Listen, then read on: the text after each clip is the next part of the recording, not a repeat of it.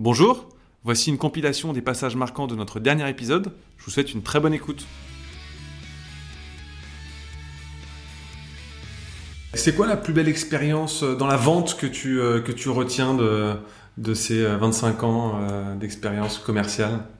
Ah, J'en ai peut-être deux. Je, je vais me permettre. La première, c'était en Asie, face à un constructeur de camions japonais. Ouais. saturation de nos usines, on pouvait pas le fournir, il avait besoin de nos produits. Et on a réussi à lui faire euh, vendre les moules euh, pour qu'on puisse augmenter notre capacité industrielle. Donc habituellement on vend le produit fini. Là on a vendu la capacité à produire. Ok. Et ça a permis de, c'était, on parlait de plusieurs millions d'euros de, de chiffre d'affaires à la clé. Donc c'était vraiment une belle, approche parce que c'était euh, pas traditionnel, ouais. c'est pas quelque chose qu'on fait habituellement. On, on l'a fait, on a réussi à, à, l'enclencher et ça a déclenché une très belle vente derrière. Super. Donc ça, c'est la première en Ça, c'est la première. La deuxième, c'est s'il y a 2-3 ans, euh, d'avoir récupéré un grand compte transporteur en France Ok.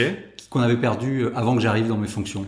C'était devenu un petit, un petit peu pour nous un totem, quelque chose qu'on voulait faire et qu'on voulait avoir. Et, et, et, le on est important. On l'a travaillé en équipe euh, à plusieurs et on a repris ce compte euh, en travaillant mieux notre, notre offre et puis en arrachant le contrat. Ok. Est-ce que commercialement, tu as tiré des leçons aussi de, de, cette, de ce réveil client, on va dire? Oui. D'abord, c'est travailler très en amont, bien avant que le, le l'appel d'offres tombe, ouais, et puis bien, euh, bien, avoir une idée très claire de, de la, de la, des niveaux de responsabilité de chacun dans l'organisation qui, qui nous fait face. Chez le client, qui va prendre la décision, qui est prescripteur, qui est détracteur éventuellement? Mmh. Une fois qu'on a bien compris tout ça, isolé tout ça, c'est un travail de fond. Et puis bien entendu, euh, bah, identifier ce, ce qui est important pour eux au-delà de l'aspect tarifaire. Ok, donc tu travailles bien ta power map et après euh, tu joues aussi. Exactement. Et ça se fait pas seul. Ouais. Euh, quand on a travaillé ce dossier, on a dès le départ euh, constitué un groupe de travail de plusieurs personnes en se disant ouais. chacun va avoir son rôle et ça va ça va être l'équipe qui va répondre à cet appel d'offres. Et c'est comme ça qu'on l'a gagné. S'il y a 2-3 ans, euh, d'avoir récupéré un grand compte transporteur en France okay. qu'on avait perdu avant que j'arrive dans mes fonctions.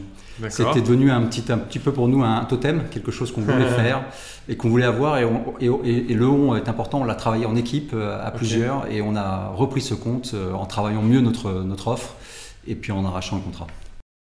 On essaye de vraiment s'intégrer aux enjeux de nos clients.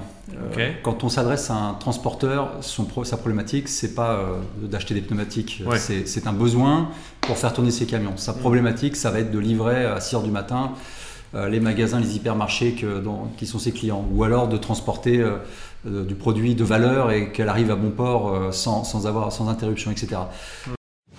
En, partant non pas de la vente du produit fini qui va bien entendu finalement équiper une voiture, un camion, un, un tracteur agricole, mais du de l'écoute du besoin et qu'est-ce qu'on peut mettre en face pour s'inscrire dans la durée avec nos clients. En réalité, c'est peut-être ça qui fait notre différence, c'est qu'on quand on aborde un client, ouais. on essaye de s'inscrire dans la durée avec lui. D'accord. Aujourd'hui, on s'appuie sur chaque, chaque intervention, chaque euh, relation avec le client est, est devenue digitale.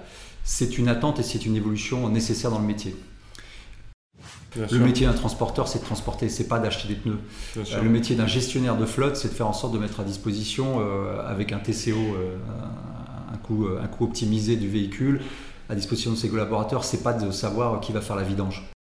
Vous nous attendez euh, sur les produits les plus techniques, sur des, des, une vidange ou monter les pneus de voiture, ça, vous imaginez bien qu'on a, la, qu a, qu a le savoir-faire. Faites-nous okay. confiance.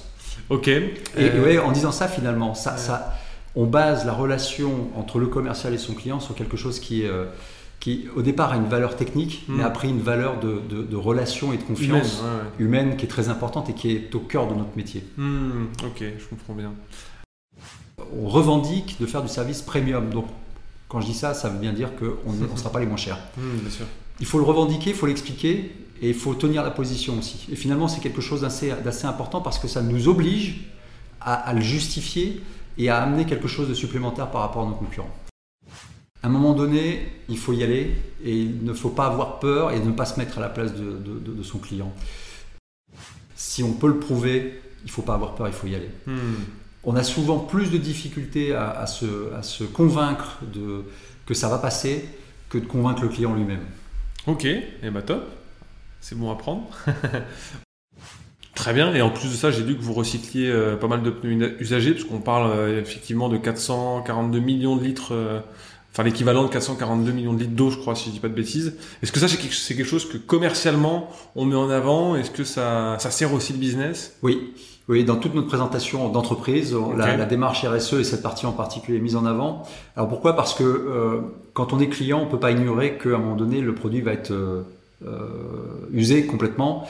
Et la question qu'on nous pose très souvent, c'est mais qu'est-ce que vous allez faire de ces pneumatiques derrière? La filière est organisée et elle est organisée de telle manière que le produit, il est euh, réutilisé d'une autre, d'une autre manière ou, utilisé comme euh, dans les revêtements de route, comme combustible dans les cimenteries, parfois rechappé quand c'est possible encore, etc., etc.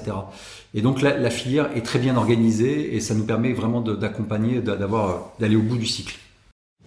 Une envie et la promesse de, prendre aussi du plaisir dans le métier. Parce que c'est important, un, commercial, ça, fonctionne bien entendu euh, sur euh, l'envie d'avoir des bons résultats, mais aussi l'envie de prendre du plaisir, l'envie de, s'éclater, de faire des choses.